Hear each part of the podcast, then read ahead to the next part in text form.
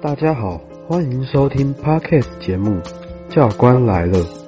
我们的节目以最直观易解的方式来讲述台湾教育部最重大的改革——一零八课纲。在这个全新的教育体制下，许多的应届学生、家长，甚至是老师，对于课纲的内容都是一知半解的。尤其现在是实施的第一届。在这样前无古人后无来者的状况下，没有任何的前车之鉴，这样的新课纲实施后，到底有什么实质的优缺点？又有什么当初没有预期到的事情发生呢？我们收集了在一零八课纲体制下过了一个多学期的高中生及各科师长们对于课纲改革后的感想，这些所谓的。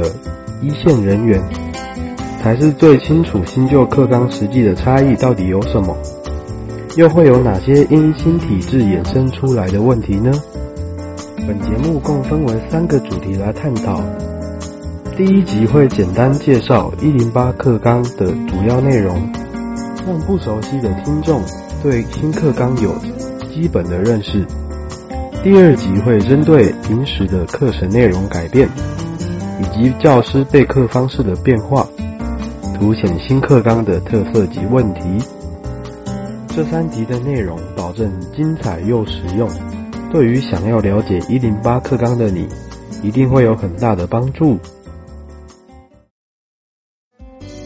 自从去年教育部推出的一零八课纲正式启动后，便在学生群体间引起了轩然大波。对于新课纲的改革有所不解，可据我们简单访问五十位同学后，发现有八十 percent 的人是透过老师的介绍及同才间的交流了解。难道新课纲的内容真的如学生们想的不实用且不友善吗？以及课纲所宣扬的素养导向对于学生又有何种帮助呢？以你的问题的话，我来跟你解答一下。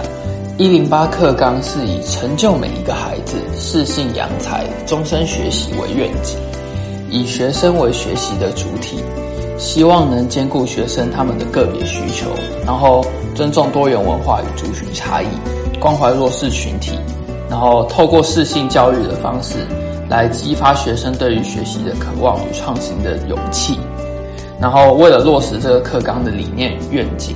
呃，教育部制定了启发生命潜能、陶养生活职能、促进生涯发展、涵育公民责任等四项总体课程的目标。那它也贯穿了十二年的国民基本教育，考量各学习阶段的特性，结合各核心素养而加以发展。以上是一零八课纲的总体目标。原来如此。那接下来。众所周知，新课纲改变较大的就是它的考试制度。那到底与以往的学测有什么不同呢？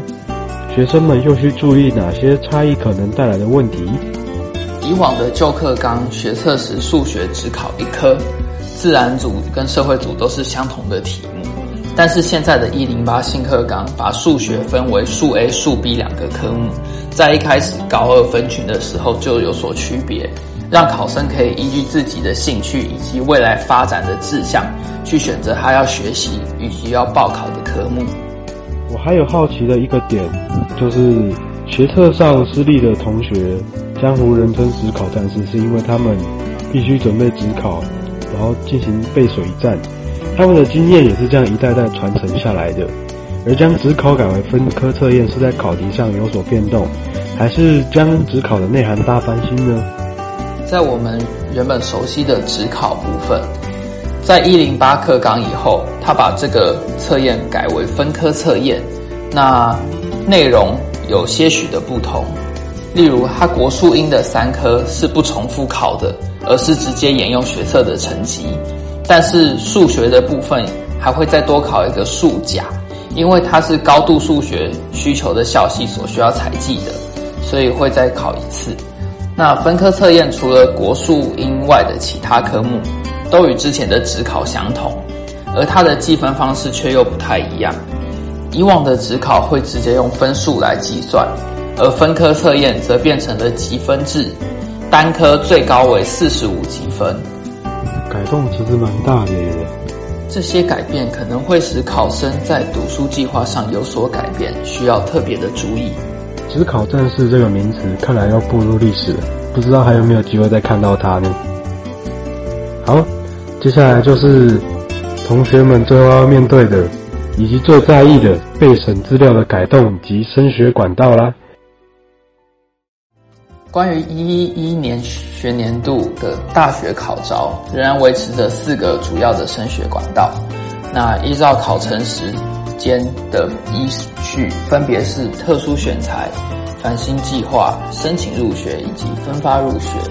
这波教改影响最大的是申请入学这个管道，原因在于申请入学管道要参考的是最新的学习历程档案。学习历程档案不同于旧课纲的备审资料，都是集中在高三的下学期才开始收集高中三年来的成果，而是分散至高中的六个学期，让学生在学期当下就马上把自己的学习成果上传至教育部建制的系统中。而且新课纲中也新增了一条规定，大学端的选材在学测部分的成绩占比必须。采集低于五十趴，另外的五十趴则是以综合学习表现为主，内容包括了学习历程档案以及各校系自办的甄试项目。其中的各校系自办甄试项目，则是学生依照想要申请的科系，分别准备或提交像是自传，或是对应科系的相相关专业报告等等。而根据该规定，我们就可以知道，其实学测的成绩占比明显的比以往还要低了，而且大学端更多参考的比例落在学生对于该科系所具备的一些专业知识以及了解。以上就是林老师为我们做出的解答，非常感谢林老师不辞辛劳的从台北远道而来，啊，还有付出了这么多的心力为我们准备这些非常有用的资讯。那我们谢谢林老师，谢谢。不会不会，我也希望我的呃一己之力能够帮助到各位听众以及未来一年后需要面临学测的考生们。谢谢。以上就是本期节目的内容，希望有帮助到各位学子与家长。下期我们将带来更多有关于一级八课纲的知识。我是袁长杰。黄昏之时，我们将再次相遇。教官来了，谢谢您的收听。教官来了，谢谢您的收听。